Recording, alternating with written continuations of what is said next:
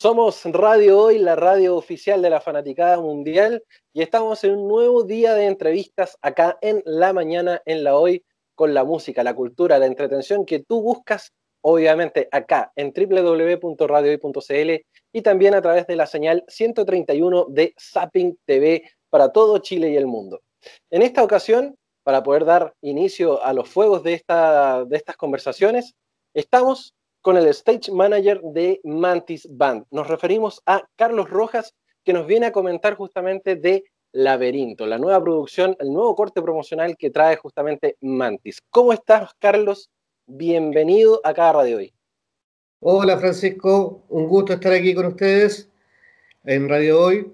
Sí, vengo a hablarles de Laberinto, un tema que es el tercer sencillo del segundo disco de nuestro disco valga la redundancia, SE, de Mantis Band. Buenísimo. Primero que todo queremos saber cómo están ustedes, cómo está la banda, eh, con respecto a este periodo tan convulsionado que hemos estado pasando, pandemias, encierro, liberación, pandemia, encierro, todo de vuelta. ¿Cómo han estado ustedes con esto? Mira, como banda, eh, complejo, pero no hemos estado adaptando. Durante el proceso de pandemia que fue súper fuerte, eh, buscamos mantenernos en contacto. No, no se pudo hacer mucha música, pero sí nos tuvimos en contacto. De hecho, creamos un programa de streaming todos los viernes eh, que se llamaba Viernes CTM con todos los mantis. Eh, un poco para, para, conversar de música. De hecho, invitamos a, muchos amigos de nosotros, sonidistas, otros músicos de la zona, artistas en general. Y ahí pudimos compartir y nutrirnos de la música aunque no pudimos tocar. Claro. Y ya un poco saliendo ya, ahora que cuando Quillota pasó, fue aumentando las fases, fue mucho más fácil poder juntarnos, empezar a, a reactivar todo lo que había quedado pendiente. Y dentro de eso estaba eh, la joyita que tenemos ahora, el video que corresponde a este tercer sencillo. Lo grabamos ahora eh, a fines de noviembre. y la idea es hacer una presentación ahora en diciembre. De hecho, vamos a lanzar el, eh, vamos a comenzar con un conversatorio el 21 en el Centro Cultural. Entonces, una vez que ya pudimos pasar el tema de la pandemia, nos lanzamos con todo y con muchas ganas, porque tenemos muchas cosas. Como te decía, tenemos este conversatorio acerca del tema que relaciona el tema laberinto, que tiene que ver con toda esta realidad eh, de transexualidad, que es una realidad que, vive Chile y el mundo. Eh, y de ahí tenemos, ya estamos trabajando empezando a hacer ensayos para empezar a trabajar ya el tercer disco. Buenísimo, buenísimo. Tú me dices que, que, en este tiempo eh, ustedes son de, de, la quinta región de allá de Quillota y se han tenido que ir acostumbrando justamente a, a, lo que es el trabajo, ni siquiera contra el reloj, contra la humanidad, con este tema de la pandemia que, que ha sido súper difícil. ¿Cómo, ¿Cómo fue el inicio de la pandemia? ¿Cómo fue justamente el trabajar no sé, vía Zoom, vía Skype, vía audio de WhatsApp, porque todos tuvieron que seguir trabajando de todas formas. Sí, fue sumamente complejo porque una vez que nos vimos cada uno en nuestras casas, eh, teníamos todo este trabajo que venía eh, promocionando el segundo disco, todo eso, tocatas planificadas ya, se tuvieron que dar corta a eso y empezamos a, a trabajar eh, enviándonos maquetas eh, vía, vía WeTransfer, eh, para poder ir más o menos viendo cada uno aportando a cada maqueta. Entonces, uno hacía un aporte, mandaba la maqueta al resto y así tratar de, organizar algo. Y, el director de, digamos, el, director de la banda ir más o menos poniendo un orden a esas ideas que iban llegando por, por correo, por WhatsApp, eh, tratando de armar temas nuevos, maquetas nuevas, pero sumamente complejo, muy difícil eh, hacer música y sentir música de esa manera, principalmente porque se disfruta más la música al hacerla con los amigos en, en un espacio, digamos, todos juntos. Eh, esto de, de ideas era algo como casi mecánico. Mm. No, no, no, faltaba el feeling y la sensación también del público, que es lo más importante. Justamente, porque como tú bien dices, claro, e, es, distinto tener una presentación en vivo con, con, la gente ahí que tener un show en streaming. Justamente como tú decías, los viernes de, de, de CTM con todos los mantis, eh, eh, es, es, distinto, porque no tienes el aplauso, no tienes el, el, el, el grito, ¿cachai? El, ruido del, del, espacio físico que, que, tanto caracteriza justamente a, a las bandas y que, que, con eso también ayuda a esa retribución del alma más que, más que económica también. Claro, de hecho nosotros tuvimos una experiencia de participar en una actividad que hizo el Centro Cultural acá en Quillota. Uh -huh. Hizo una actividad vía streaming donde participamos también, nos invitaron y, y es super, fue súper extraño porque uno o dos integrantes por tema de, del aforo del centro cultural, solamente pudo haber dos integrantes de la banda y el resto estaba eh, desde sus casas transmitiendo vía streaming. Claro. Entonces, el, el, tocar así, totalmente separados, pero sí confiando cada uno en su compañero, de que está tocando el tema eh, en base al, al a, digamos, al, al, a lo que corresponde, uh -huh. eh, fue súper extraño, fue súper eh, eh, complejo. Y además, claro, o sea, la retribución que, que, se tenía era precisamente, era después ver el chat, los saludos y, y, y un dedito para arriba, buena cabros, pero eso es súper frío más que sentir un aplauso, unos gritos, que, que, que, es lo que se vive en una tocata en vivo. El, el aplauso, el sonoro, cambia por el claro. emoticón justamente ahí del, del aplauso. Mm. Oye, eh, Carlos, cuéntame un poco acerca de la temática justamente del laberinto. Tú, tú más o menos nos comentabas acerca de, de, de, lo que, a dónde están apuntando con el tema. Y Exacto. es el mundo, el mundo de la transexualidad.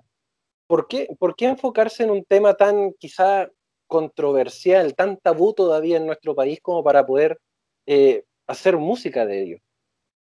Tú diste el clavo, o sea, e, es, es un tema que se ha tocado poco, eh, que está dentro de un tabú social y, que nosotros eh, quisimos sacarlo un poco a la luz eh, de manera respetuosa. Lo hicimos a través de, logramos eh, generar este video gracias a un fondar que, que, que nos ganamos. Claro. Y con ese fondar pudimos generar el video. Y desde un principio nuestra postura fue eh, sacar esta idea que, que sea masiva, que, que, la gente la comente, que vea el video y que, y que sea un tema de conversación o que sea, no sé, pueda servir para, para que, no sé, en colegios, en universidades, sea como un, un, un gatillador para que se hable del tema. Mm. Así que lo hicimos con mucho respeto, eh, logramos eh, conseguir, digamos, el apoyo de una fundación, que es la Fundación Selena, que de hecho Selena misma participó en el video, y sí. también, eh, bueno, ya en el video anterior, que era Superestrella, logramos un, un vínculo con Sebastián Leiseca y él nos dirigió este video. Eh, actuó César Cayet, que lo hizo de maravilla, súper comprometido, y de hecho todo el equipo que, que, que, que, realizaron el video fue un equipo sumamente comprometido eh, con la temática, con el video, con la canción. Eh, de hecho, para nosotros como banda fue sumamente emocionante ir a la, grabación del video y, y ver que todos se sabían el tema, lo cantaban, lo disfrutaban. Eh, fue, fue algo muy emocionante para nosotros. Mm. Y, en este caso, ¿cómo, ¿cómo, es que llegan a la temática de, la transexualidad para poder hacer música? ¿Cómo, cómo se, generó ese brainstorming como para decir, oye, podríamos hacer un tema eh, que hable de este tema tan, tan complejo? Es que en el fondo nosotros queríamos desde un principio con este disco, este segundo disco que es el SE, queremos llegar a más gente. Se hizo un primer, la Mantis generó un primer disco que era más bien más íntimo, que era más de la banda. Y la postura ahora era hacer la música, eh, la música de Mantis que sea reconocida por mucha gente.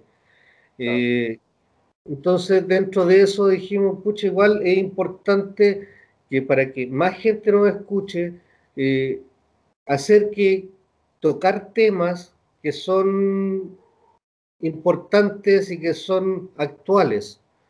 Eh, y dentro de esos estaba, eh, digamos, lo de la transexualidad.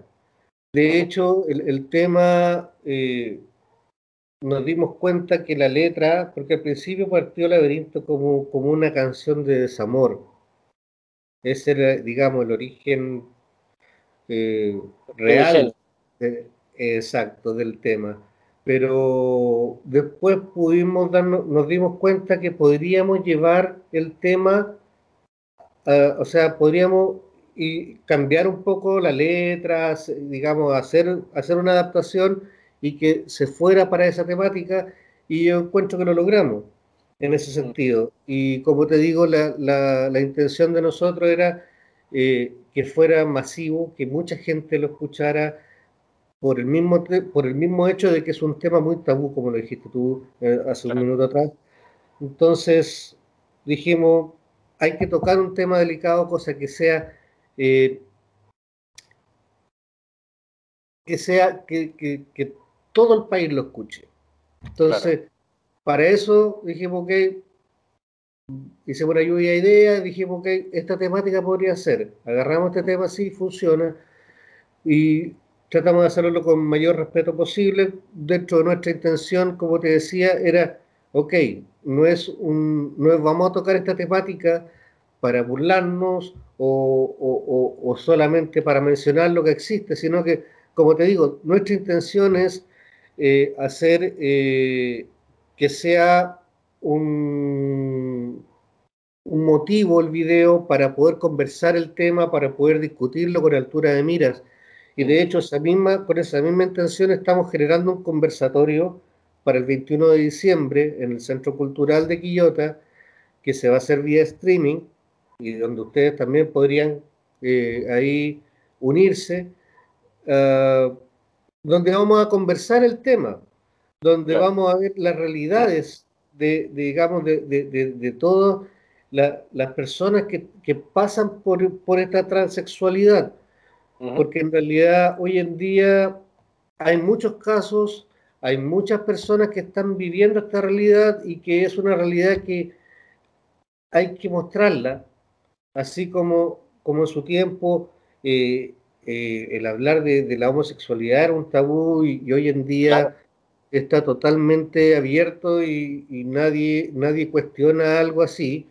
Eh, la transexualidad va a llegar un punto que se espera, digamos, que se llegue a lo mismo.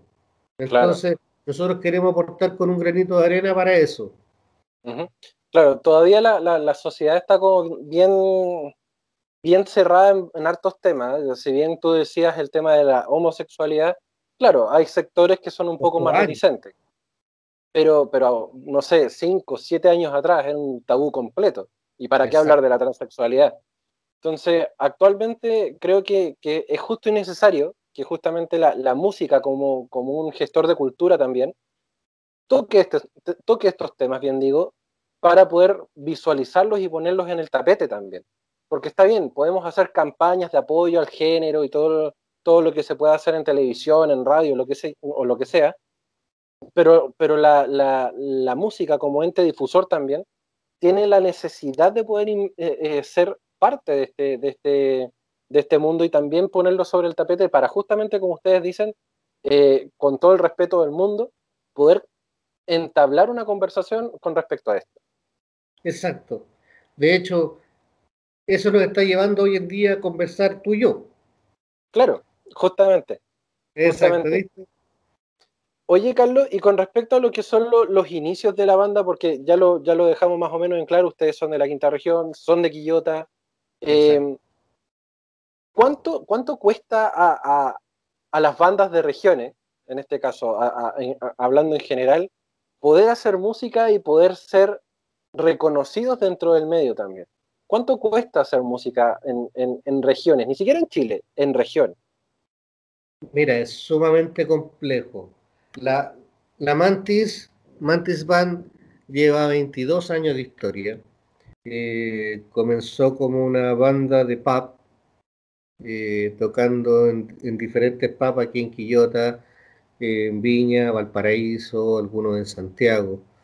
Eh, todo tipo de género, desde Pink Floyd hasta cumbia, en, locales, en pub, discotecas, incluso algunos eventos particulares como matrimonio. Ha pasado por todas. Mm. Eh, eso llevó a que después de 10 años de tocar covers, eh, la banda dijera, los integrantes en ese minuto dijeran, ok, ¿sabes qué? Hasta acá llegamos con los covers, ¿por qué no hacemos nuestra propia música? y defendemos nuestra propia música. Y así se hizo. Después de 10 años de, una banda, de ser banda de cover, se pasó a, a ser, eh, digamos, banda de, de inédito y se generó el primer disco. Sumamente eh, artesanal para la época, eh, con mucho apoyo de amigos, se logró sacar un primer disco, como te digo, muy de forma muy artesanal. Se publicitó ese disco y ahora se dijo, ok, ya, lo logramos. Hicimos nuestro primer disco eh, con nuestra propia música. Pero ahora tratemos de mejorarlo un poco. Y el mejorar un poco era quitar el, el punto artesanal del primer disco y hacerlo un poco más profesional. Entonces eh, se trabajó y se logró eh, crear este segundo disco que es ese, eh, con una mejor producción, ocupando ya estudios profesionales en Santiago, home studio de muy buen nivel, ya con un trabajo de imagen, con una serie de apoyos atrás. Y aparte este disco tiene dos videos, que es el Superestrella y ahora Laberinto. Ahora Laberinto. Entonces, como te digo, eh, sumamente complejo para una banda local hacer eh, música porque principalmente lo que más vende, lo más fácil es un cover. Entonces, como te decía, los 10 primeros años les fue súper bien a la Mantis en el sentido de que para covers no había fin de semana que no tuvieran donde tocar. Pero ya para defender tu propia música se hace más complejo el hecho de que tú tienes que gestionar, buscar, eh, no sé, distintos locales, eh, buscar locales, el estilo que tú tocas, la banda, eh, la Mantis toca principalmente lo que es un rock, un pop, hacemos un, digamos una, mezcla ahí bastante entretenida. Entonces, también hay que buscar locales ad hoc para el tema. Eh, entonces se hace sumamente complejo porque de repente en, en ciudades no hay mucha variedad o simplemente hoy en día muchos locales eh, apuntan a una música envasada y no se complica la existencia de colocar un escenario, de pagarle a músicos. Entonces, por ese lado es Claro. Entonces, pero siempre firme y siguiendo adelante con la idea de defender la, música que uno hace, porque en el fondo eh, eh, es el sentimiento de, cada uno de nosotros. Claro. Podemos hablar de dos nacimientos entonces de Mantis. Por, por ahí por el 97 cuando nace Mantis como tal, eh, como esta banda de covers, y ya el 2012 con el lanzamiento del primer disco propio, digamos. Esos son como los, dos, los dos, hitos importantes. Y, después el SE. Después el SE. respecto a eso también, eh, Carlos, y, la pregunta es como bien profunda también. ¿Hasta cuándo, ¿Hasta cuándo las bandas se consideran bandas emergentes? Este, este tema tan manoseado de la emergencia eh, musical. sí, sí. Es sumamente complejo eh, el tema de, porque ustedes la trayectoria tienen. tienen 22 años. Es, complejo definir una línea para poder pasarla, digamos. Eh, porque involucra muchas cosas. E, el, hecho de nosotros acá en, la región somos sumamente conocidos. Eh, de hecho, hay muchas bandas de, músicos jóvenes que, conocen a, a la Mantis. La, el hecho de haber sido banda de pop también eh, conlleva que unas dos o tres generaciones de aquí de Quillota conocen a la banda. Claro.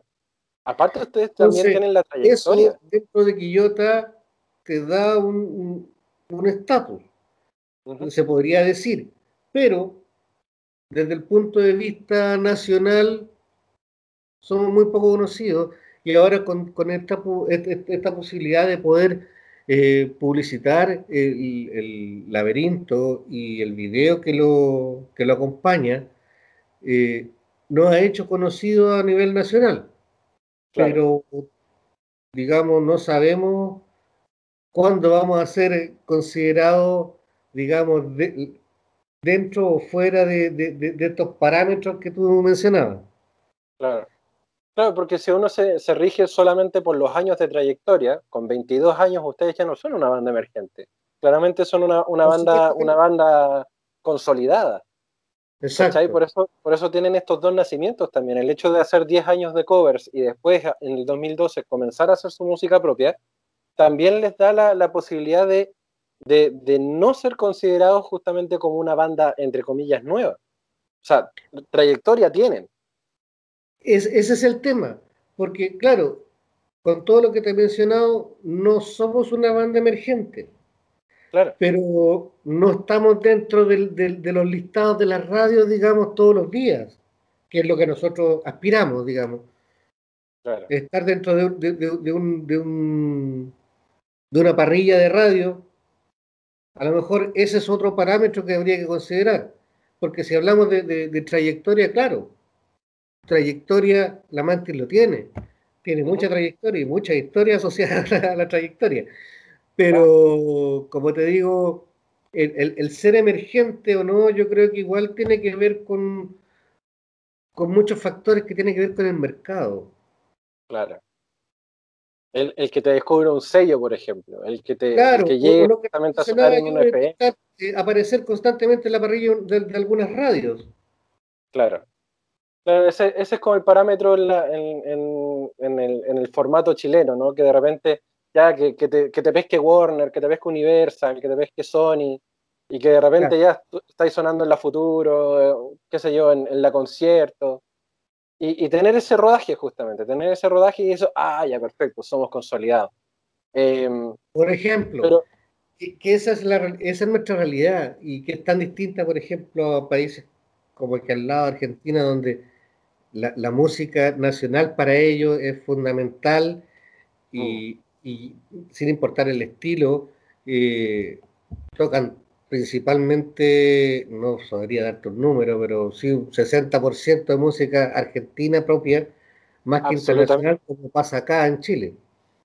Claro, se supone que hay una ley en Chile que te, que te obliga a las radios a, a sonar con un 30% de su música que sea nacional pero ese 30%, Lo, tiran a, las 4 o 6 de la mañana, donde todo el mundo está durmiendo y nadie te pesca. Y ten en cuenta que así como, como Mantis, la cantidad de bandas que existen que podrían llenar eh, una parrilla de radio todo el día sonando perfectamente.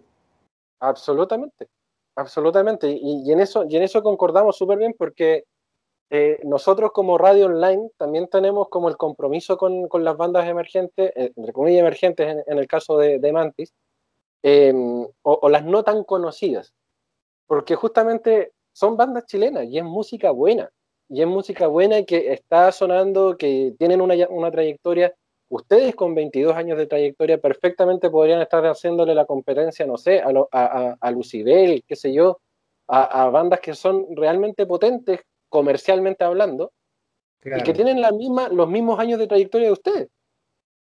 Entonces, entonces, claro, a lo mejor un tema de prensa, a, lo mejor es un tema de que tocó vivir en un lugar que, que, no es tan, tan llamativo el hecho de que sean una banda de allá como, como son las bandas de Conce, por ejemplo.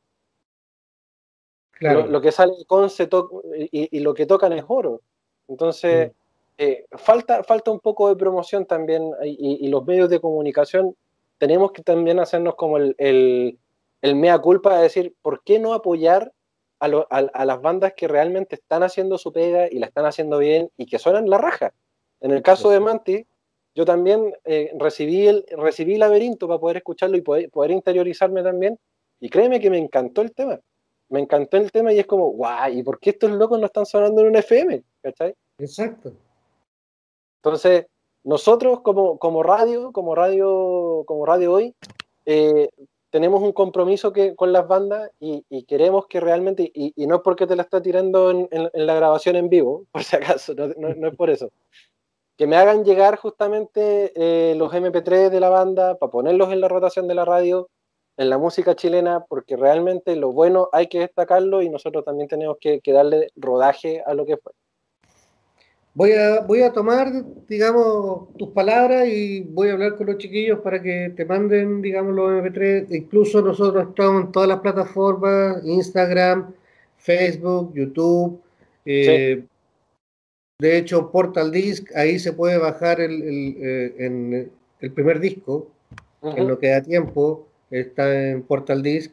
Y en Spotify está ese. Buenísimo. Buenísimo. Sí, le, eché un ojo delante antes de, partir con la grabación y la entrevista como tal, porque sí, pues, tenía que interiorizarme también un poco de, la banda y realmente me gustaron. De hecho, les, di una estrellita ahí en el, Spotify para que, me, para que me estén sonando repetidos varias veces. Oiga, maestro, lamentablemente se, se, nos comienza a acabar el tiempo de la entrevista, pero antes de em, recordar justamente que el 21 de diciembre ustedes van a estar haciendo el lanzamiento de Laberinto en el Centro Cultural de Quillota, ¿cierto? Claro. Con un conversatorio acerca del tema trans. Exacto. Este, este conversatorio va a ser eh, gratuito, va a ser vía online. ¿Cómo, cómo va a ser vía Meet. Va a ser vía Meet. Buena, bacán. Y en, ese caso, cualquiera se puede sumar o uno tiene que pagar una, un, una entradita. Eh, ahí con respecto a ese tema eh, puntual, si, si va a haber, me parece que no, no. Nuestro afán, nuestro afán es eh, conversar acerca del tema, difundir la temática, así que no, no, no va a haber, digamos, un cobro asociado. Ya, perfecto. Buenísimo, porque eso también va a ayudar mucho a la, a la difusión y que mucha gente también se pueda sumar en este conversatorio tan importante. Querido amigo, ¿dónde podemos encontrar a Mantis en redes sociales? Eh, ya nos diste las plataformas donde escucharlos, pero ¿dónde podemos verlos ahí y compartir también con ustedes? Principalmente para ver videos, principalmente en YouTube. Tenemos muchos muchos videos ahí eh, subidos a nuestra página de YouTube, en Facebook, eh, en Instagram, Principalmente esas son las plataformas que utilizamos. Y Portal Disc y Spotify. Maravilloso. Y, en, Instagram también están como Mantis Band, si no me equivoco. Claro, Mantis con Z final. Mantis Band. Buenísimo. Querido Carlos, queremos darte las gracias por estar con nosotros hoy día, por acompañarnos. sabemos que las agendas también están súper ocupadas igual, pero te diste el tiempito de estar con nosotros. De tu parte, obviamente, a través tuyo, bien digo, eh, dale un saludo a toda la banda eh, les vamos a poner la, la, lupa encima también para poder hacerles el seguimiento y acompañarlos. Y Radio Hoy está completamente abierta para lo que ustedes necesiten, amigos, así que cuenten con nosotros para lo que quieran. Excelente. Te voy a cobrar la palabra. Como te dije, voy a hablar con, con, la banda para que te enviemos la, la música y, la tenga en rotación en tu radio. Buenísimo. y eso, si quieres participar del 21, bienvenido y vamos a estar en contacto entonces. Buenísimo. Sí, yo le voy a dejar mi número a, la productora, a, Gema, que, es la, la, que hizo posible el contacto. Así que cualquier cosa, ahí estamos conversando. Ya, pues perfecto. Queridos amigos de Radio Hoy, seguimos nosotros acá en la mañana en la Hoy. Despedimos a Carlos Rojas, el stage manager, bien digo, de Mantis Band. Y nosotros seguimos con mucho más acá en la radio oficial de la Fanaticada Mundial. Bueno, ya estamos de vuelta acá en el matinal de la hoy, acá en Radio Hoy. Recuerda seguirnos en Instagram, en Radio Hoy CL y en nuestro canal de Zapping, canal Zapping 131. Igualmente en radiohoy.cl.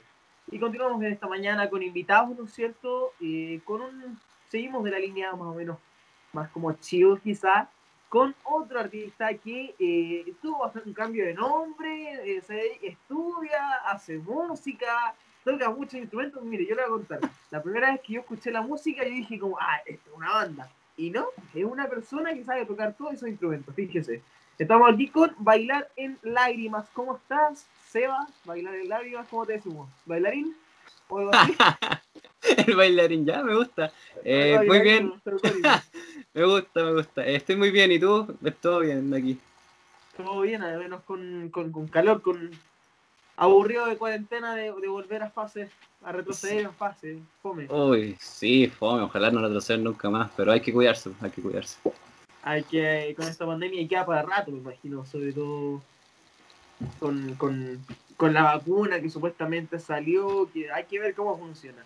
Oye, eh, Seba, Seba, no te, no te quiero decir bailarín, no, no, bailarín no es todo, todo.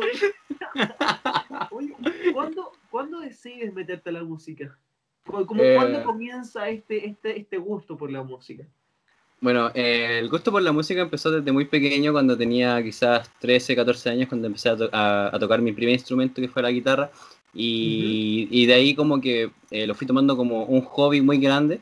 Eh, quizás en el colegio yo pasaba tocando guitarra, llegaba de a mi casa a tocar guitarra, a aprenderme canciones y empecé a, componer canciones y todo fue un proceso muy bonito y de pronto me fui con la batería, últimamente con el teclado eh, y el bajo ya es como un complemento a la guitarra que se puede aprender muy fácil y como que no me costó casi nada como meterme en el mundo de la música, pero eso sí me costó como... Eh, a grabar, creo, como sacar material a, a, YouTube. Porque en un momento como que no me lo, no me lo creía posible. En un momento lo veía como súper difícil, pero mm, algo bueno si tengo que sacar de la pandemia fue que pude grabar. Gracias a la pandemia estuve mucho tiempo encerrado y pude grabar todo lo que tenía en mente y, y mm, mi primer single fue 2x3, eh, el, que, el que te acabaste de escuchar y te gustó. Y... escuchándolo ahí antes de conversar de al aire. Y siento que mm, desde ahí para adelante siento que no, como que fue como ya, no voy a parar más. Y yo estaba probando como suerte al principio, pero después me di cuenta que me fue muy bien y dije, ya, me tengo que dedicar a esto y siento que me voy a dedicar a esto para toda mi vida. ¿Te gusta dedicarte a la música entonces? Sí, me encanta, es como lo que, lo que amo, me apasiona, me encanta toda la música en general, me gusta hacer, me gusta crear, me gusta escuchar, me gusta recomendar, me encanta la música. Oye, y, no, no, te vas más por el lado, bueno, tú estudias pedagogía en música, no, no te vas por el lado de la pedagogía, te gusta más la música puramente. Sí, me gusta harto la música. mi sueño es ser como, o sea, mi meta en realidad es como ser músico profesional, pero no me cierro como a, la pedagogía. Me encanta como poder enseñar a los niños chiquititos. Tengo una sobrina que igual le enseño estas cosas, pero si fuera por mí, músico profesional todo el rato. Igual es más entretenido, es más desafiante quizá, ¿no?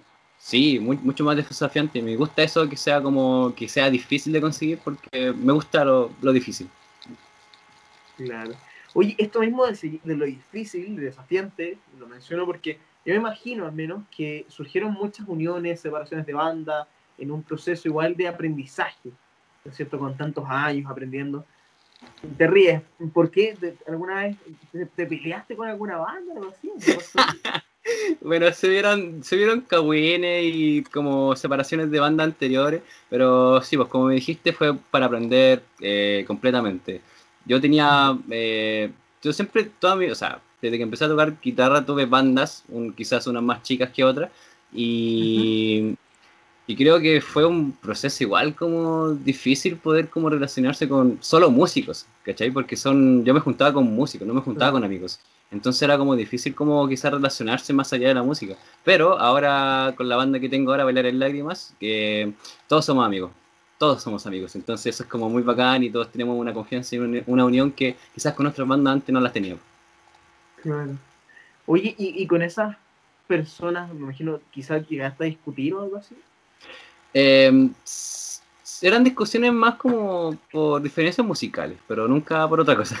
pero sí, eh, otras quizás tenían otras visiones o no tenían como las mismas ganas que yo, no lo veían tanto como tanto como un camino profesional, lo veían tan, más como solo por tocar nomás. Y yo no lo veía así, pues, esto es para, para toda la vida y quizás ellos no lo veían así, no sé.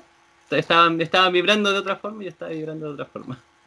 Y a, diferencia de las otras bandas que se formaron, que se separaron, ¿cómo te sientes con, con Bailar en Lágrimas? ¿Te sientes mejor? Oh, sí, genial, maravilloso. Siento que todos hacemos una unión. O sea, por ejemplo, mis canciones, ya, eh, las que escuchaste ya grabadas, por ejemplo, la versión eh, de 2x3 o de Gatos Depresivos, suenan muy diferentes a como suenan en banda en vivo. Y siento que suenan mucho mejor en vivo.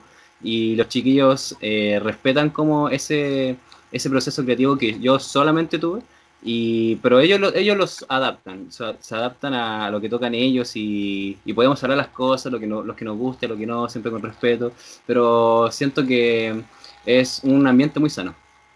Claro, oye, pero tú mismo mencionas esto, ¿no es cierto? Eh, bailar en lágrimas, si bien está liderado por ti, trabaja con más personas. Eh, sí, ahora, ahora como en vivo trabajo con más personas, pero todo mi proceso de estudio, de grabación, lo hice yo solo, que fue en toda la cuarentena. Y bueno, la banda se creó, o sea, la banda ya estaba, pero se fue como consolidando en septiembre.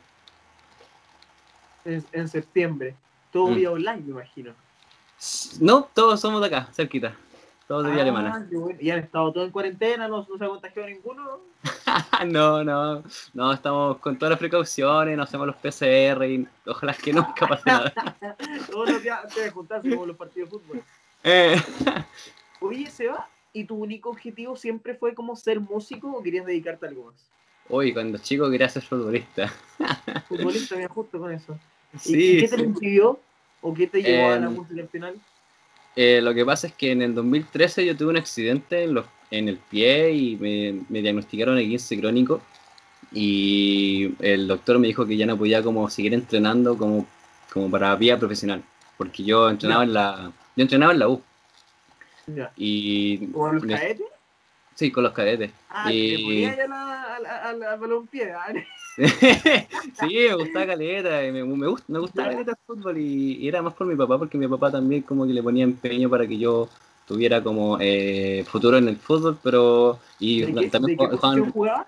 ¿En qué eh, de, de 10 o de 7, de repente. Ah, el creador de juego ahí, ¿eh? Ah, me quizás quizá ahí viene lo compositor, porque lo, lo, creador de, de, cosas. Sí, bueno, la cosa es que me dijeron que, que, no podía seguir entrenando y me compraron una guitarra y aquí estoy. Y con la guitarra ya te afirmaste y no te soltaste nunca. Nunca más, nunca más me solté.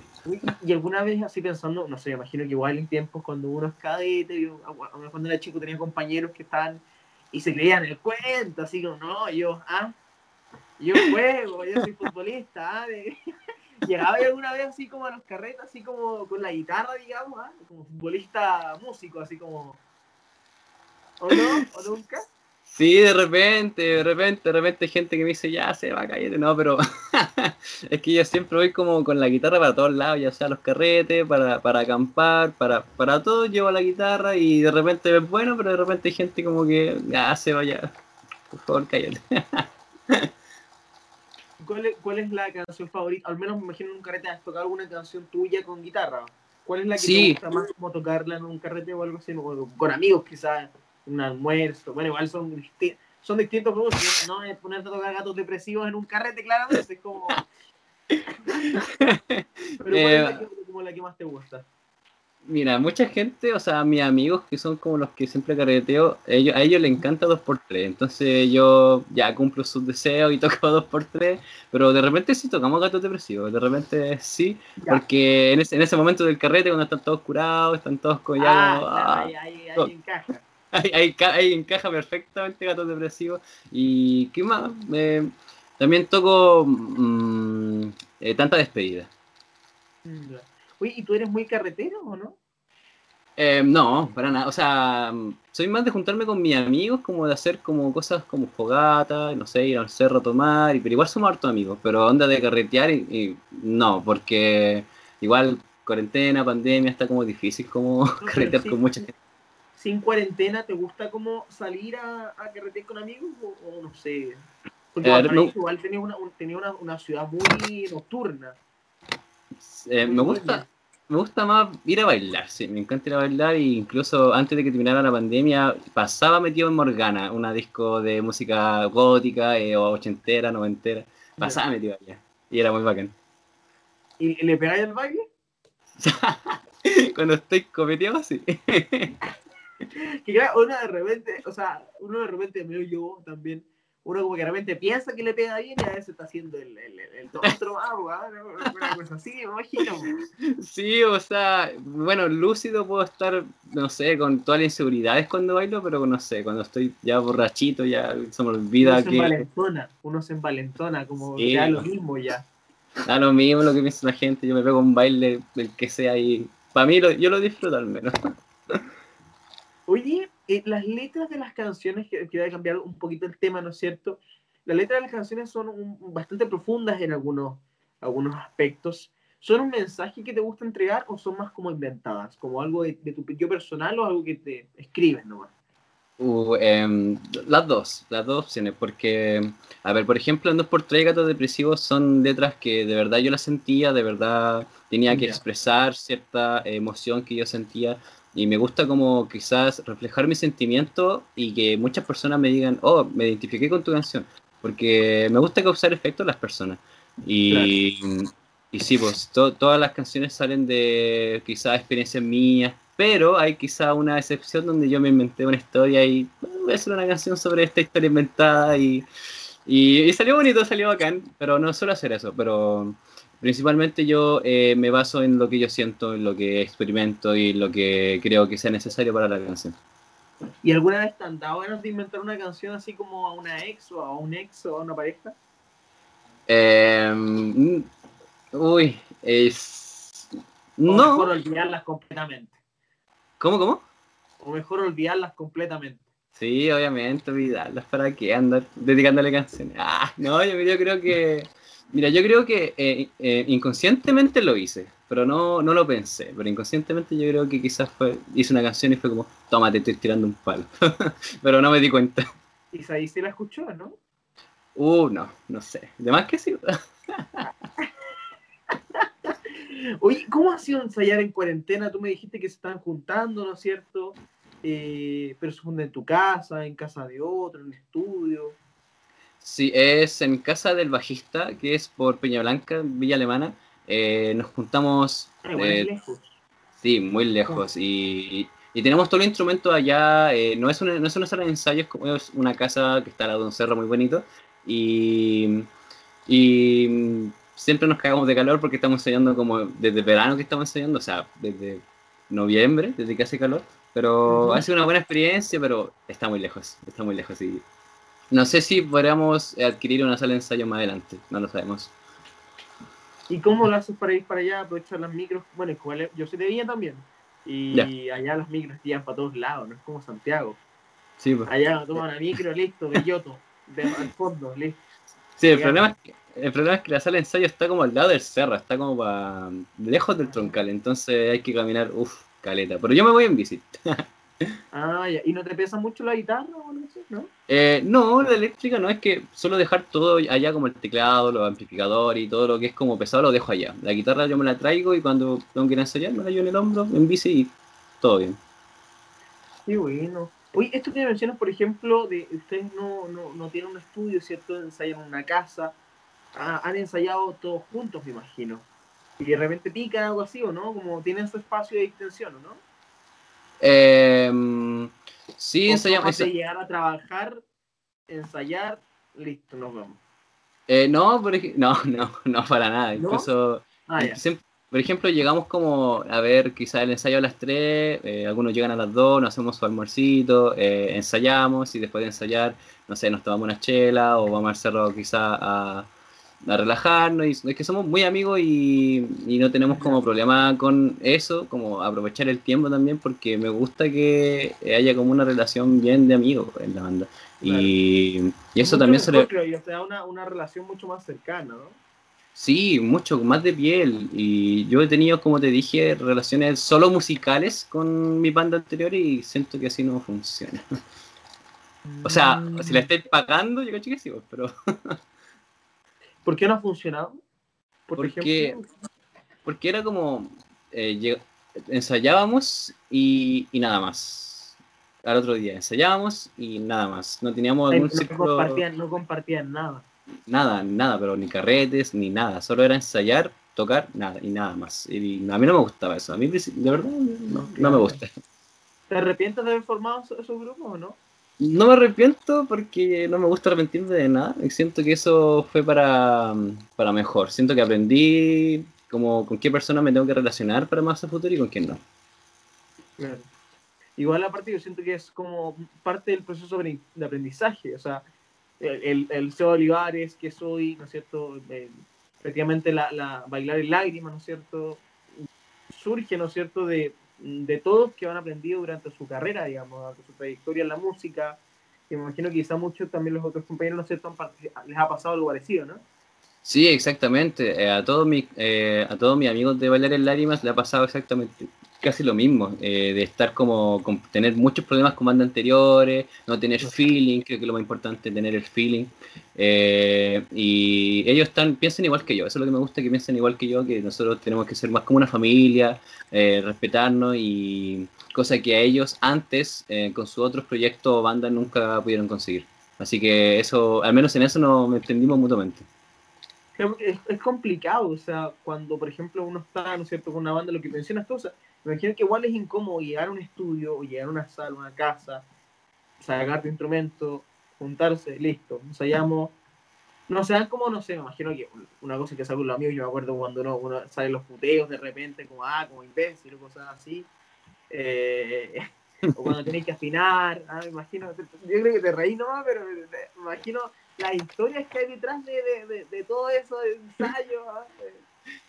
Sí, fueron, fueron horribles esos momentos, como que mm, cada uno tiene su ego súper gigante, porque igual el músico tiene su ego, pero en las otras bandas eh, era como difícil, no sé, quizás dar tu opinión, ¿cachai? Dar tu, ¿Por tu, tu crítica, porque si, si lo decías como que se enojaban y, y como que jodía todo el ensayo y, y como que no le gustaban las críticas, ¿cachai? O sea, a mí me tocó gente así y eso fue como que lo que, lo que no me gustó.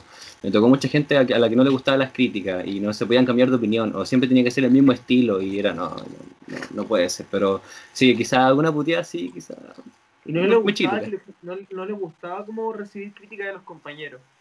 No, no, mm, es que igual yo soy bueno para dar críticas constructivas, no negativas, pero tampoco, ni siquiera eso, no, no le podíamos decir nada a, esa- a esos músicos. Qué complicado, complicado trabajar de esa forma, me imagino, sobre todo para ti, como la, por tu forma de ser, ¿no es cierto? De estar siempre como... Porque es rico eso, o sea, es, es bacán estar como compartiendo cosas que salen mal, cosas que salen bien, para ir mejorando. Al final siento que eso es como lo bonito de una banda, de que uno de un grupo de, de músicos.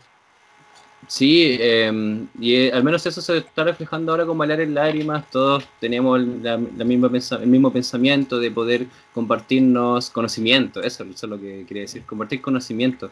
Y que antes no se podía, antes no se podía y los chiquillos como que, como te dije, también les pasó lo mismo que no podían decir nada y ahora como que encajamos justo en el momento exacto. Ahora, ahora que somos banda. Mira, qué, qué bueno. Al menos es súper bonito, o sea, que, que ahora estés bien, ¿no es cierto? Que, que estén bien como grupo. Oye, y en este año me imagino que tenían muchos, muchos planes. muchas metas, en un año caótico, en un año problemático. Mucha gente quiere que se vaya, mucha gente quiere que se quede.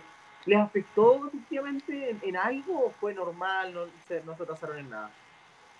Eh, como banda, siento que perdimos muchas oportunidades, muchas oportunidades de poder mostrarnos a la gente como, como banda en vivo, pero siento que personalmente fue un año en el que pude aprovechar mis capacidades musicales y pude eh, grabar todo lo que está en Spotify y fue algo, fue un proceso muy eh, lindo y que yo creo que si no hubiera pasado la pandemia no lo hubiera hecho, porque hubiera, hubiera estado con la universidad, hubiera estado con, metido en, el trabajo, entonces siento que la pandemia me hizo como, me creó ese momento para hacer esto y pero para el otro lado yo creo que fue un eh, un año muy difícil para todos, no tanto por la música, sino como quizás por la salud mental, eh, por la pandemia en sí, porque mucha gente ha perdido a muchos familiares, a mí me tocó hace una semana perder a mi abuelita y estoy, fue muy difícil la, la situación.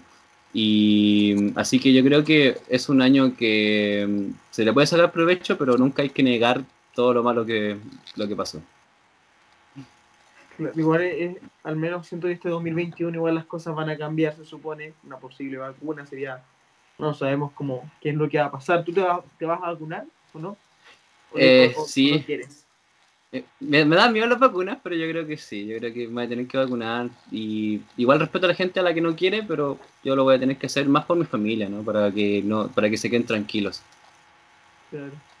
Y también hace poco lanzaron otro, eh, ¿no es cierto?, en marco de del, de estos nuevos lanzamientos que han sacado, lanzaron Pre-Melatonina Volumen 2, que es el segundo EP, EP entiendo ese disco de larga duración, de Bailar en Lágrimas. Entonces, yo siento que acá ustedes dejan en claro que vamos a bailar y llorar al mismo tiempo. Es como así, ¿no? Sí, sí, exacto, porque eh, si uno se pone a escuchar la música, la música es como muy alegre, muy, no sé, eh, muy indie, muy de bailar, pero si te, te, das cuenta, en la, la, letra es como todo lo contrario a bailar. Y me gusta como, porque me identifica mucho eso como de bailar en pena, estar como triste y ya voy a bailar para que se me quite. Y de ahí sale el nombre, bailar en lágrimas. Sí, eh, por ejemplo, Gato Depresivo y Película Nefasta son de los singles de, de SP, tratan de cosas muy tristes eh, durante la pandemia, pero eh, la instrumentalización le hace que sea bien bailable y eso es lo que me gusta. Genial. ¿Lo mostraste, no sé, a tu familia, a tus amigos? ¿Les gustó? Eh, sí, mis amigos son como todos mis fans, según ellos. Y mi familia, quizá mi familia como que eh, está, bueno el tema, como que no, no está muy metido en, lo que soy yo ahora. Claro, que igual también eh, la cosa de géneros musicales es lo mm. mismo que los colores. No a toda la gente le va a gustar el blanco, el otro el rojo y cosas así, pues son cosas distintas. Oye, y tus amigos te dicen, me imagino que todos te dicen lo mismo, soy tu fan número uno, ¿o no? Ah, uno, más que otro, a uno les creo, a otro no les creo, pero sí, todos mis amigos me apoyan en la música y todo eso. Igual he tenido como acercamiento con, fans reales y es, es brígido, es brígido tener como, porque yo nunca en mi vida pensé que iba a tener un fan real que que ni siquiera lo conozco y de repente me dice, oye, sabes que me gusta tu música y siento que es muy brígido ese, ese momento porque nunca pensé que lo iba a vivir. ¿Cómo fue eso? ¿Cómo te escribieron por DM o, cómo? Mira, mucha gente me escribe, demasiada. Me escribe por Instagram diciendo que le encantan mis temas, que escucho todos mis temas, gente X que no conozco y es como, wow, brígido.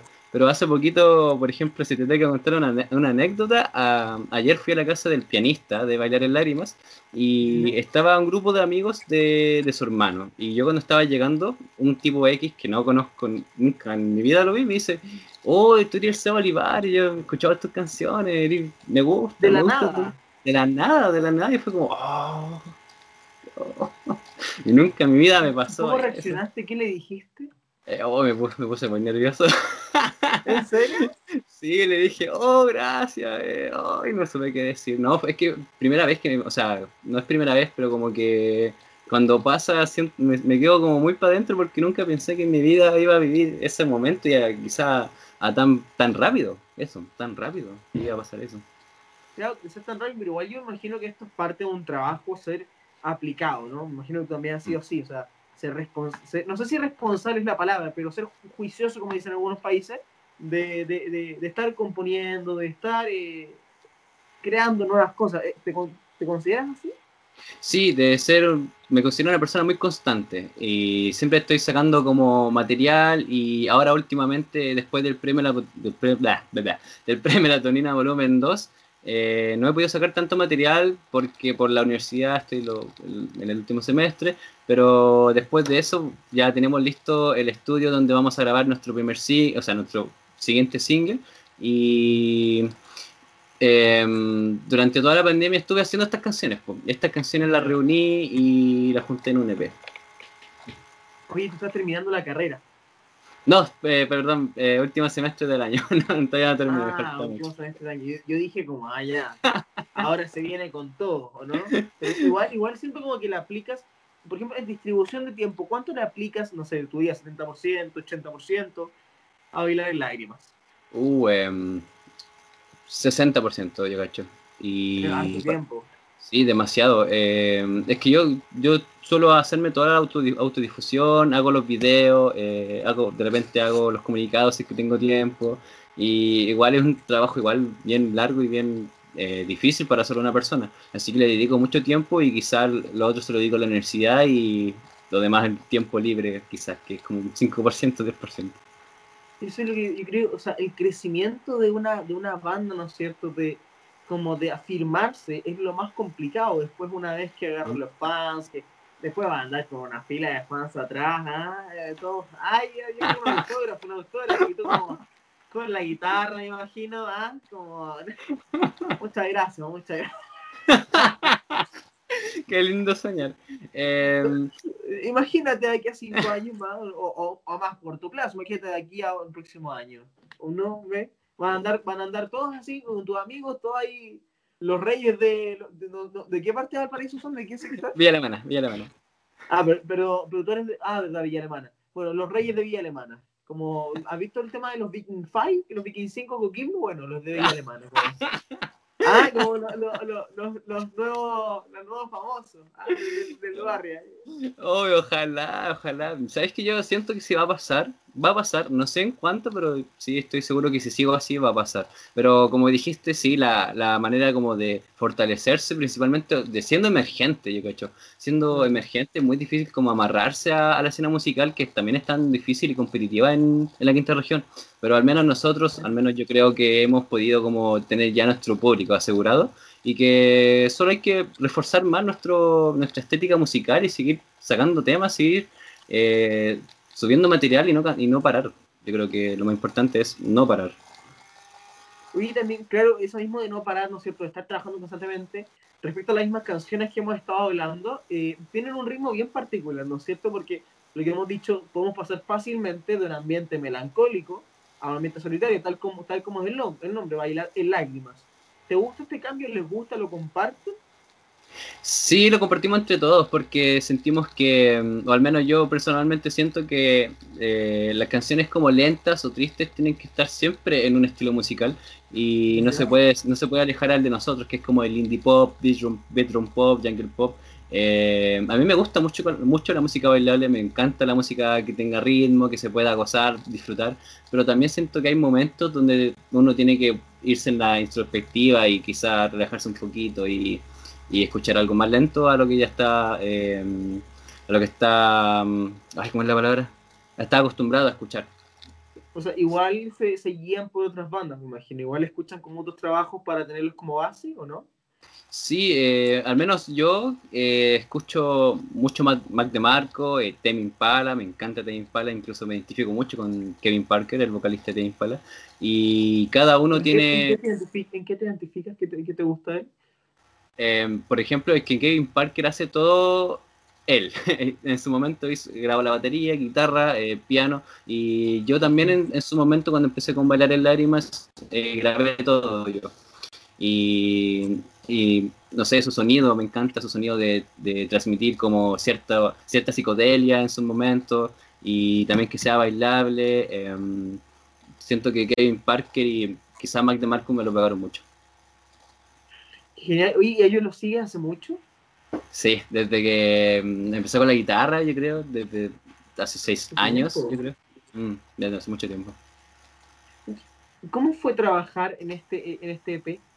¿Fue bonito? ¿Te gustó? ¿Fue incómodo? Fue bonito y fue eh, lleno de aprendizaje. Lleno de aprendizaje porque este año yo no sabía nada de cómo grabar, no sabía casi nada, absolutamente nada. y, todo en la casa?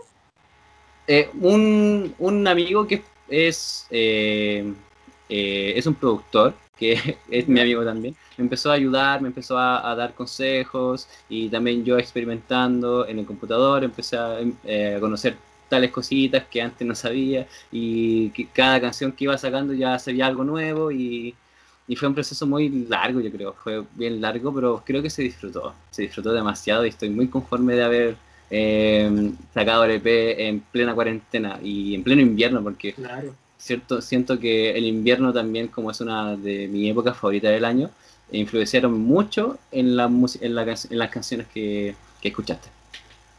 Claro, sobre todo, o sea, trabajar desde la casa es más complicado, imagino. Eh, igual también te sirve como un espacio quizá de, de, reflexión para crear nuevas cosas. Imagino que en tu caso quizás se dio así con la música, por ejemplo, las letras. Sí, exacto. Eh, me acuerdo que por la pandemia eh, me pasaron muchas cosas y ahí yo fui anotando quizás y fui experimentando cosas nuevas y viendo como cómo conjugar letras de mejor manera, porque antes, quizás tres años antes, ya no componía así y, no me gustaba antes mi método de composición, pero ahora sí, ahora me encanta y siento que lo puedo eh, seguir mejorando. Y mm, creo que mm, la tristeza y la pena, siento que, o quizás las emociones como, como relacionado a la tristeza y a la pena, siento que siempre van a estar en mis canciones. Van a ser una esencia de bailar en lágrimas y sobre todo para lo que se viene. Claro, eso mismo quería preguntarte, ¿en qué están ahora? ¿Cuál es el próximo objetivo? ¿Van a sacar más canciones, un nuevo álbum? Bueno, igual hace poquito lanzaron el otro, así que... a ver, nuestro objetivo ahora yo creo que, mm, si no es tocar en vivo, yo creo que va a ser sacar un single. Y ahora estamos, ahora estamos trabajando en la composición y siento que Ahora, ahora, ya más como de todos, no es solamente yo, ahora es más como de todos tienen su idea y se arma una canción ya como de banda, no tanto como Seba Olivares como era antes. Y mm, si no sacamos el single y no tocamos en vivo, yo creo que vamos a eh, mm, vamos a hacer alguna sesión en vivo o algo así. Pero vamos a hacer algo, así que vamos a hacer algo. Oye, quería pedirte, ¿no es cierto?, algo pequeñito, quizá grande para ti un mensaje para los fans. ¿Te parece si le dejamos a esos fans que están, que están ahí en la casa, que dicen, oh, me encanta bailar el aire? Yo lo escucho, justo lo estoy viendo en radio hoy. Ya, a ver, primera vez que me dicen esto. ¿Qué te decirles? ¿Qué se te viene a la mente así como pensando en ellos?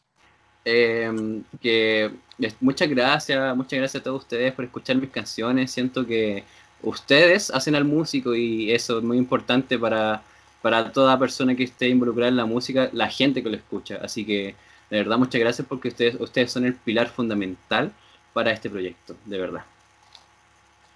Ay, qué bonitas las palabras. se, te infla el pecho igual un poquito. sí, el corazón y todo. y, no, y, no, y que me gustaría conocerlo a todos en, en persona. Cuando termine todo esto, me gustaría que a cada uno conocerlo y hablar, y porque me gusta tener esa, esa relación como de, amigos con, mis fans. Así que ojalá todo, todo se dé para adelante y pueda conocer a todos y puedan también disfrutar de mi música más adelante también. Oye, Seba, ¿dónde pueden estar actualizados de Bailar en Lágrimas? ¿Dónde pueden saber más, más música o actualizaciones de la banda? Eh, en Instagram. también, de, o hablarte, quizás, ¿eh? un mensaje, un, un fanático allá. Yo siempre estoy atento al Instagram de Bailar en Lágrimas, en Instagram.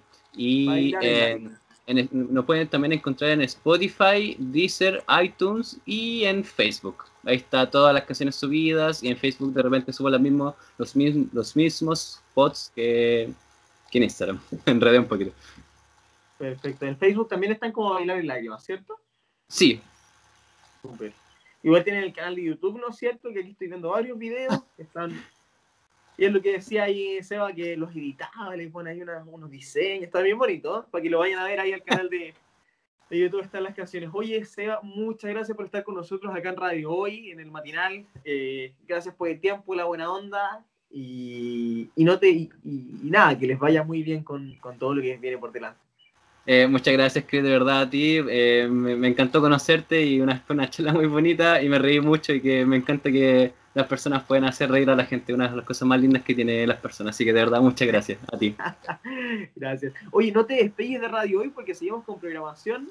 Damos una pausa y ya volvemos acá, en radio. Recuerda seguirnos en Instagram, Radio Hoy Ya volvemos. Amigos de Radio Hoy, llegamos al final, lamentablemente, de este día, pero antes de comenzar a despedirnos, tenemos la última invitada que el día de hoy nos viene a hablar acerca de caminos. Nos referimos nada más y nada menos que a Cami Cuesta, que viene a hablarnos acerca de La Fuerza, esta agrupación que viene lanzando justamente este nuevo single que es Caminos. ¿Cómo está ahí, querida amiga Camila? Bienvenida acá a Radio Hoy.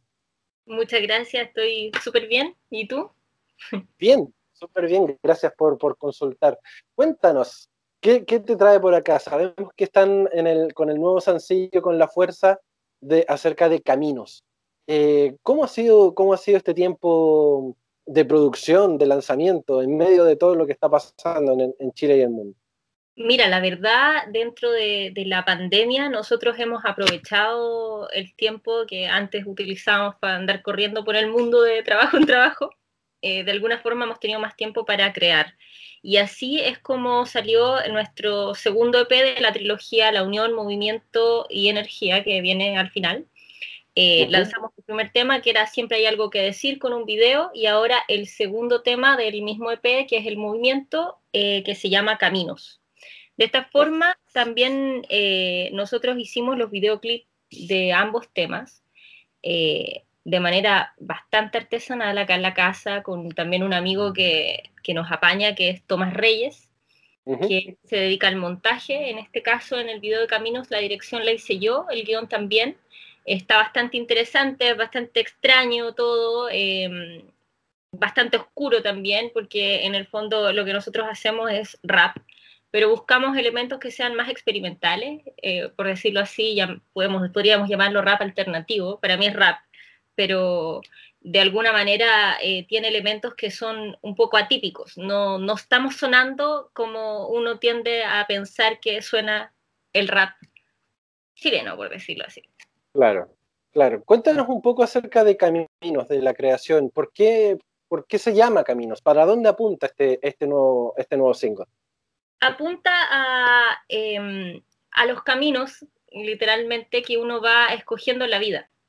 Entonces, eh, como que en la vida se, presentan muchas eh, alternativas, o pocas alternativas, pero siempre hay alternativas. Y es hacia donde uno va eh, encaminado o a, veces uno se dirige hacia un lugar pensando que eso es lo que quiere, por ejemplo, y después te das cuenta que es lo que yo creo que es lo que a muchas personas les pasó durante la pandemia, que estás dirigiendo tu vida hacia un lugar y después te das cuenta que es eso realmente lo que quiero ¿realmente es, este mi objetivo o estoy siendo como eh, una marioneta de las mil trampas que tiene que se nos han presentado a través de la educación, a través de los medios de comunicación, a través de estas como metas impuestas de alguna forma, a las que uno va a veces sin cuestionárselo y pagando altos, que es pagar eh, tu calidad de vida, pagar tu eh, salud, tus emociones, etcétera. Entonces, Camino apunta a eso, a cuestionar realmente hacia dónde vamos, con quiénes vamos, por qué vamos, hacia dónde vamos. Es eso. va por ahí nuestra reflexión. Mm. ¿Cuáles, ¿Cuáles han sido los caminos justamente que ha ido tomando la fuerza como para, para enfocarse y llegar a estos productos que han estado lanzados ya eh, en el último tiempo? ¿Cómo, ha sido el, camino, como bien estamos comentando con, el nuevo single? Yo creo que el camino ha sido bastante, eh, por decirlo, no sé si rápido, pero hemos creado un montón. No sé si ha sido por el tiempo o porque ocurren tantas cosas en el mundo que evidentemente los que somos MC o los que escribimos tenemos mucho que decir, o sea, es mucho lo que observamos, mucho lo que sentimos, mucho lo que pensamos. Yo creo que le pasa a, todos los artistas. Entonces, para nosotros ha sido muy fructífero en el sentido de que hemos eh, hecho un montón de creaciones, un montón de temas, tenemos un montón de ideas, es como una lluvia Eh, y a la vez es muy, ese camino también es muy honesto, porque nosotros creamos a partir de lo que nosotros somos, no pretendiendo ser otra cosa, ni pretendiendo encajar en un estilo en particular, ni tampoco eh, tratando de, no sé, eh, como con un objetivo más comercial, por decirlo así. Si bien nuestro, nuestra música es eh, para los demás, o sea, es para las personas, en el fondo uno no lo hace solo por uno, sino que lo hace porque siente que tienes un mensaje que puede influir en otros. Eh, no es como, ay, check, ahora voy a hacer la canción o de la manera en que esté de moda para poder encajar con un perfil o voy a mostrarme de una manera en que eh, pueda ser más atractivo para el espectador. Em, no sé, lo, estoy mencionando como siendo mujer, porque, no sé, pues veo bastante como algo que tiene que ver con la imagen, o ya ahora voy a mostrarme de tal manera para ver si... No, no nuestro camino no, no va por ahí, va por ser nosotros mismos como somos y entregar el mensaje eh, en relación a lo que sentimos y pensamos en este momento. caer en el estereotipo, justamente, tanto como musical como la postura, la puesta en escena. Eh, dentro, dentro de eso mismo eh, y dentro de lo, que es el estigma también que, que socialmente tiene, tiene asociado el rap. Cuesta, cuesta hacer rap en Chile en, en, una cultura tan, tan miradora en menos con respecto a lo que es el, el, el, arte en general. Y sobre todo con el rap, siempre ha tenido como una connotación así como del gueto, como, como contestatario, como ir en contra de todo y, y, que, y que cae justamente como en el, en el lado más oscuro. ¿Cuesta hacer rap en Chile? Yo creo que no que no cuesta hacer rap en Chile. O sea, está lleno de raperos y de, gente que está dentro de la cultura hip hop. Como eh, yo siento que es una vía, una vía de, escape para muchos, una herramienta.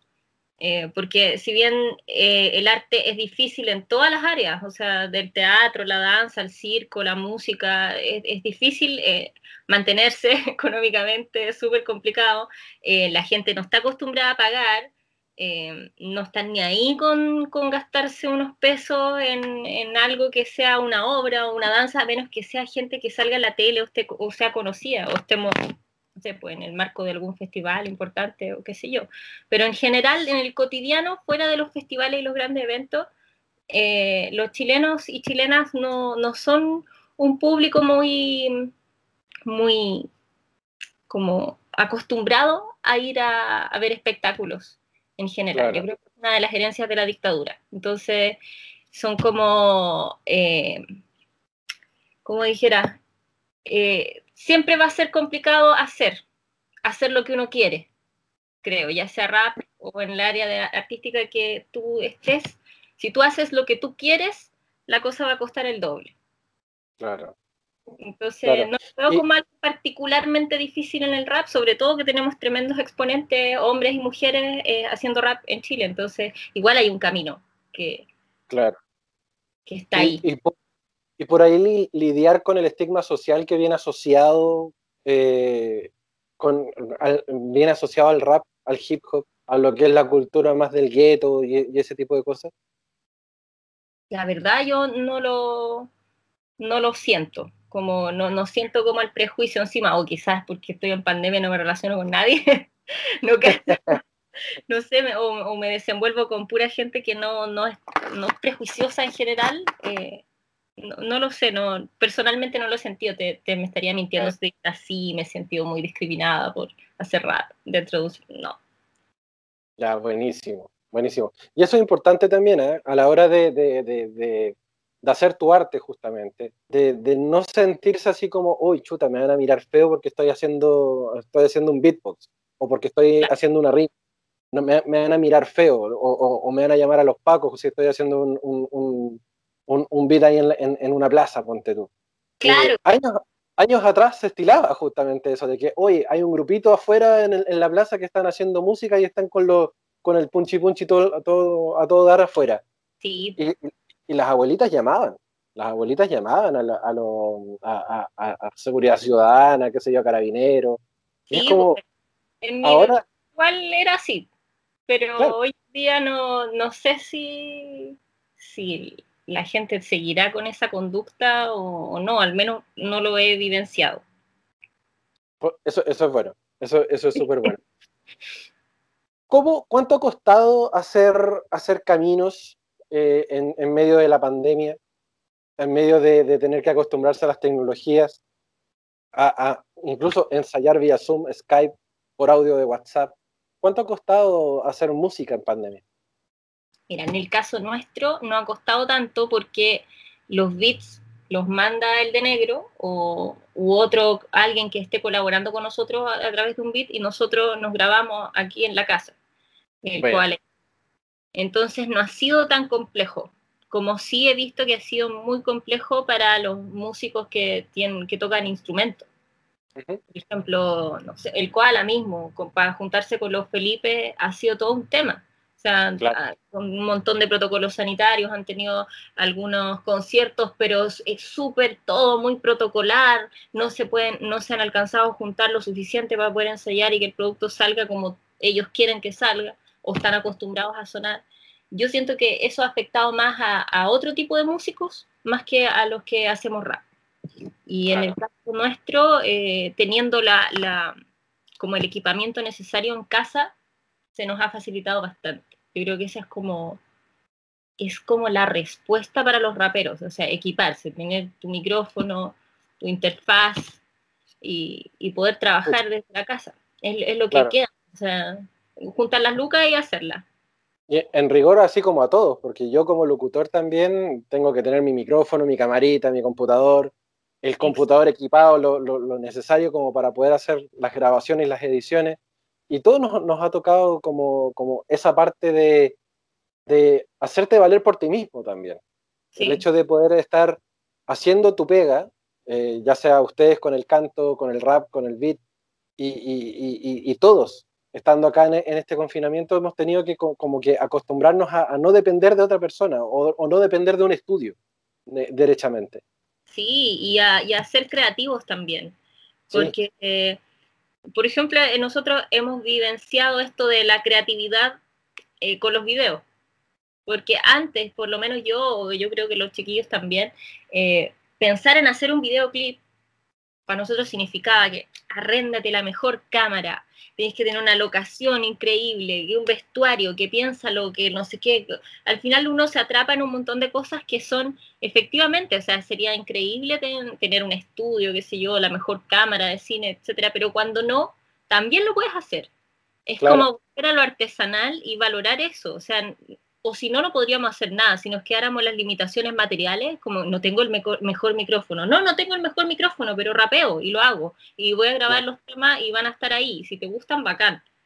Entonces, claro. eso es, yo siento como que de alguna manera no atraparse, tratar de juntar las lucas para equiparse, que lo, lo cual no es fácil, pero si lo puedes hacer, hacerlo, porque en el fondo es eso, o sea, hoy en día ya si no tienes un computador en plena pandemia, o sea, los cabros chicos no pueden estudiar en el, el, colegio, si no tienen un computador, no puedes trabajar desde tu casa, si es que vuelve el confinamiento ahora en 2021, ¿qué, qué haríamos? O para ¿verdad? mí, en el caso del teatro, ¿qué, ¿qué, podría hacer si no tuviera computador o si me falla el internet, por ejemplo? Son gastos que, son gastos que son asociados, o sea, ahora hay que pagar una buena conexión a internet, lamentablemente, si quieres continuar trabajando en línea o, y tener Exacto. un computador relativamente decente para poder conectarte sin problema. Son como cosas a las que, nuevos formatos a las que no, a los que nos hemos tenido que acostumbrar y que a la vez encuentro que es un poco elitista porque también no todo el mundo tiene estos elementos. Exacto. Pero, yo creo que tarde o temprano va, van a tener que bajarse los costos de todas estas cosas porque va a ser como, es como una nueva forma de vida la que se nos está in, implantando de esta manera. Sí, de hecho el, el, el, tener que estar haciendo estas mismas entrevistas a lo mejor, e, esa, esa, esa imposibilidad de juntarse, de, de sentir esa, esa, esa, compañía en el mismo lugar.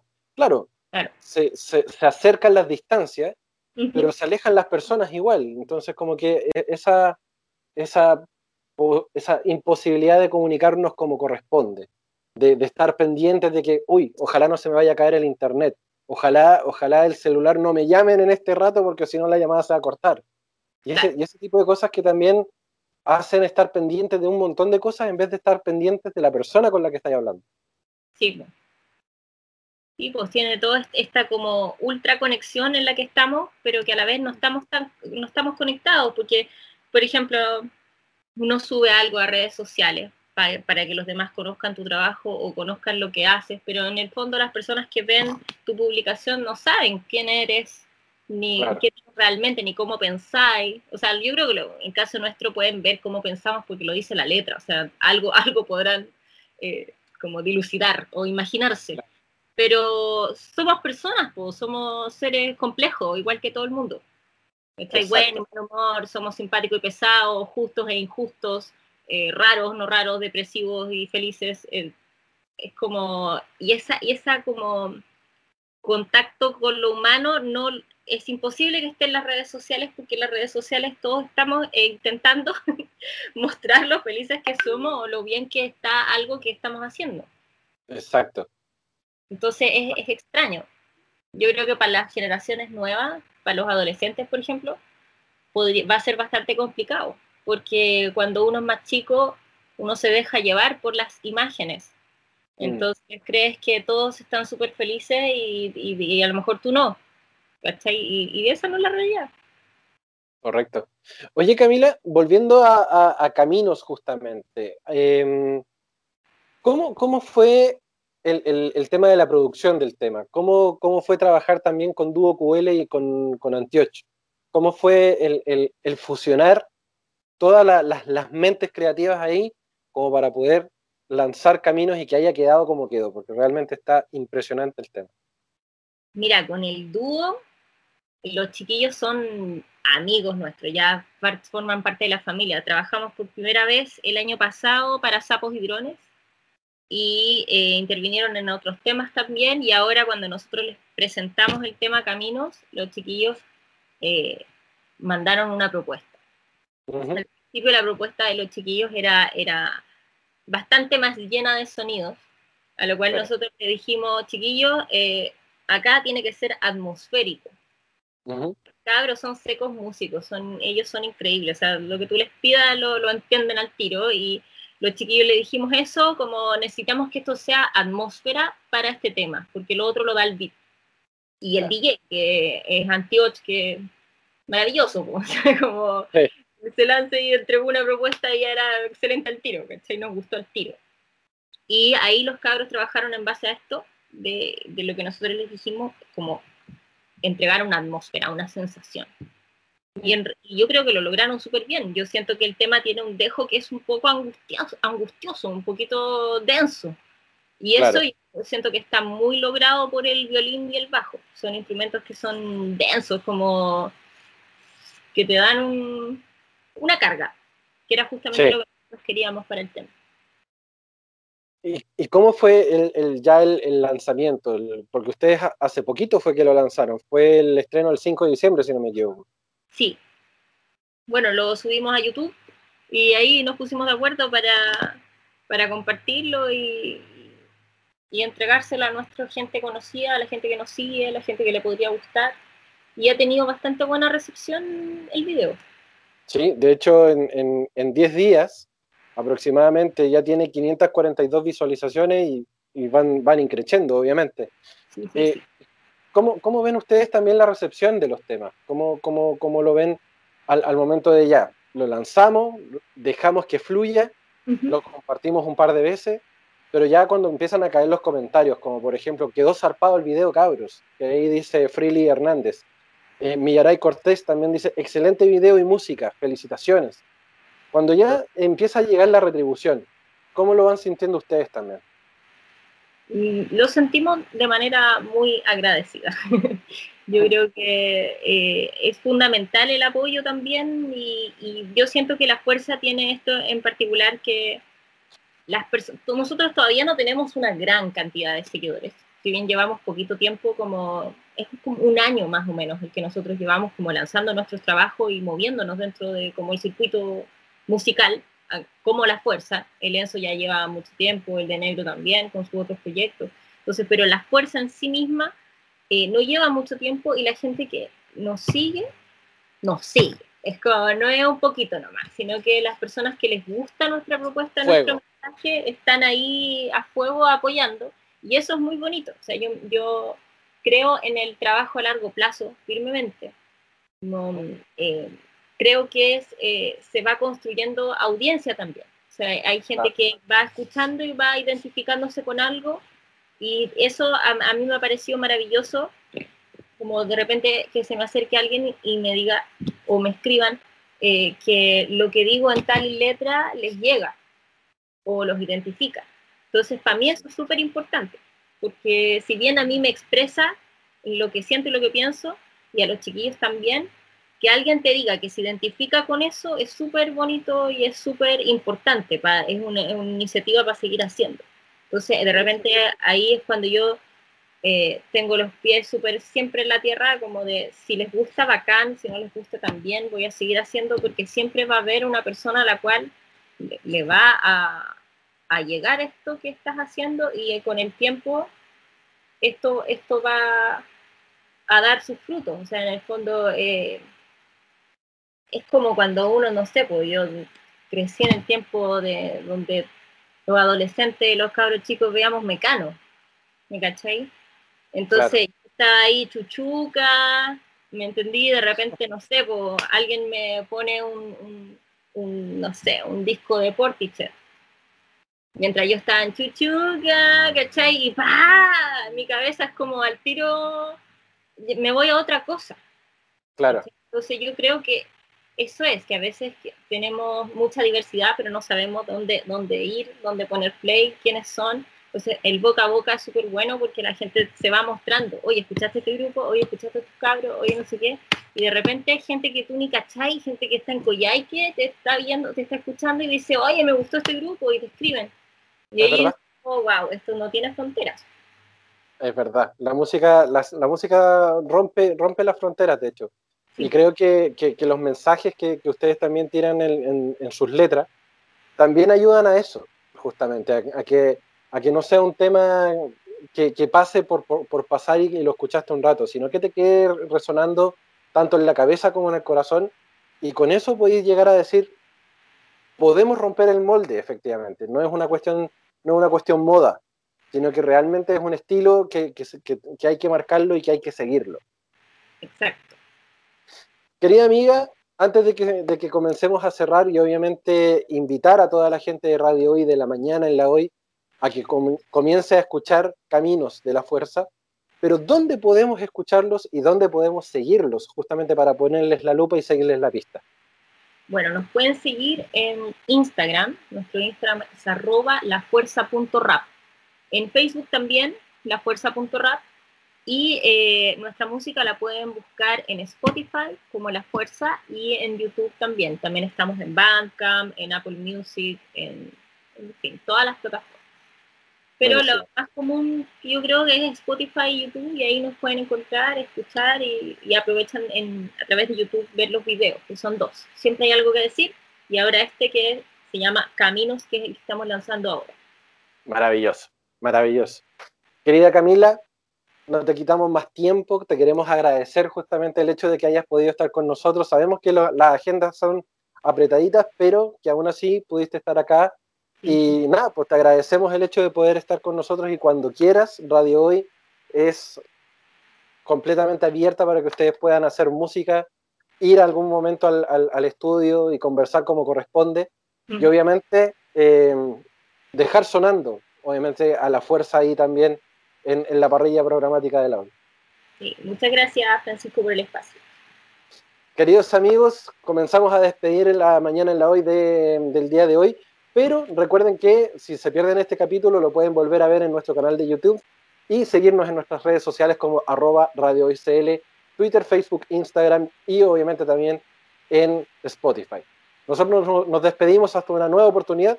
Cuídense mucho. Nos vemos.